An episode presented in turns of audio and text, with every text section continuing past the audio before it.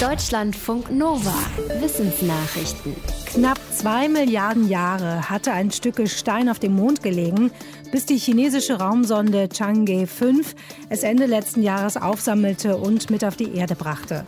Es waren die ersten Proben vom Mond seit Jahrzehnten. Ein internationales Forschungsteam konnte sie untersuchen und berichtet im Fachmagazin Science von seinen Erkenntnissen. Es handelt sich um Basaltgestein, also erkaltete Lava. Denn auch auf dem Mond gab es früher mal Vulkane. Die Forschenden konnten feststellen, wann die Lava wohl an die Oberfläche drang und erkaltete, vor fast zwei Milliarden Jahren. Das Mondgestein, das die US-amerikanischen Apollo-Missionen mit zur Erde gebracht hatten, war drei Milliarden Jahre alt. Für die Wissenschaft bedeutet das neue Gestein einen weiteren Einblick in die Zeit, als es auf dem Mond noch aktiven Vulkanismus gab. Die Altersbestimmung soll auch dabei helfen, Planeten zu erforschen, die unserem Mond ähneln. Roboter können einiges, aber beim Laufen machen sie dem Menschen noch nichts vor. Ihr Gang ist oft schwerfällig und wackelig. Anders ist es da bei Leonardo. In einem Fachmagazin berichten seine Entwicklerinnen und Entwickler, dass er nicht nur laufen, sondern auch relativ problemlos Treppen steigen, Skateboard fahren und sogar auf einer Slackline balancieren kann. Das liegt daran, dass der Laufroboter gleichzeitig auch eine Drohne ist, mit vier Propellern, die ihm Auftrieb verleihen und so stabilisieren können, wenn er mal ins Stolpern kommt. Die Kombi aus Laufen und Fliegen ist laut den Erfindern neu. Leonardo könnte zum Beispiel eingesetzt werden, um Hochspannungsleitungen oder Brücken zu warten, was für Menschen relativ gefährlich ist. In der malerischen Landschaft von Buckinghamshire in England steht ein Bauernhof, in dem Gülle mit künstlichen Blitzen beschossen wird. Das Ziel, Ammoniak und Methan aufzuspalten, um die Moleküle weniger schädlich zu machen. Ammoniak schädigt Ökosysteme und über den Feinstaub auch die menschliche Gesundheit. Methan ist ein starkes Treibhausgas. Die künstlichen Blitze sind in den Versuchen nichts anderes als hochkonzentrierte Energie, die für diese Reaktion gebraucht wird.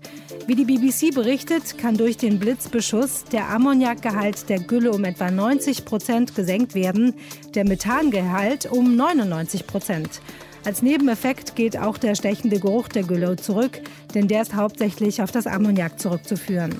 Die Technologie ist somit wirksam, aber teuer, weil die Blitze viel Energie kosten. Ein Privatunternehmen treibt die Versuche aber voran und argumentiert, dass man mit ihrer Methode einen Beitrag zur Bekämpfung des Klimawandels leisten kann. Die Klimakrise sollte nicht auch noch zu Klimaangst führen. Das fordern zwei Forschende in einem Fachmagazin für Gesundheitsexperten. Studien hätten gezeigt, dass ein großer Teil der Kinder, Jugendlichen und jungen Erwachsenen psychisch stark unter der Klimakrise leidet. Helfen könnten nach Ansicht der Forschenden bessere Informationen, wie man mit dem eigenen Verhalten dazu beitragen kann, dass die Folgen des Klimawandels abgemildert werden oder wie man sich besser anpassen kann. Die Gesundheitsexpertin und ihr Kollege warnen, dass nicht nur die Betroffenen selbst unter psychischen Problemen wie Angststörungen leiden, sondern dass diese Leiden auch gesellschaftlichen und wirtschaftlichen Schaden verursachen können. Miesmuscheln verbringen ihre Tage mittendrin in wilden Wellen und werden trotzdem nicht weggeschwemmt. Klar, dass das auch die Wissenschaft interessiert. Wenn es gelänge, Muschelklebstoff nachzubauen, könnte man die Technik vielleicht bei Operationen einsetzen oder beim Zahnarzt. Forschende aus Kanada sind diesem Ziel ein Stück näher gekommen. Sie haben entschlüsselt, woraus der Muschelklebstoff besteht und wie ihn die Muscheln herstellen. Miesmuscheln haben in ihrem Fuß kleine Kanälchen. Drumherum befinden sich kleine Bläschen, die entweder mit einem konzentrierten Mix aus Proteinen gefüllt sind oder mit Metallionen. Der Inhalt dieser Bläschen kann sehr kontrolliert in die Kanäle abgegeben werden. So wird der Kleber vor Ort nach Bedarf angemischt. Eine Besonderheit, die Metallionen sind häufig Vanadium, das die Miesmuscheln aus dem Meerwasser aufnehmen. Bisher ist nur von wenigen Organismen bekannt, dass sie Vanadium sammeln. Den Muscheln dient das Metall dazu, ihren Klebstoff hart zu machen. Mit besonderen Schutzmaßnahmen haben Feuerwehrleute in Kalifornien versucht, die riesigen Sequoia-Mammutbäume vor den Waldbränden zu bewahren. Trotzdem sind wohl Hunderte von ihnen zerstört worden. Davon geht eine erste Schätzung der zuständigen Nationalparkverwaltung aus.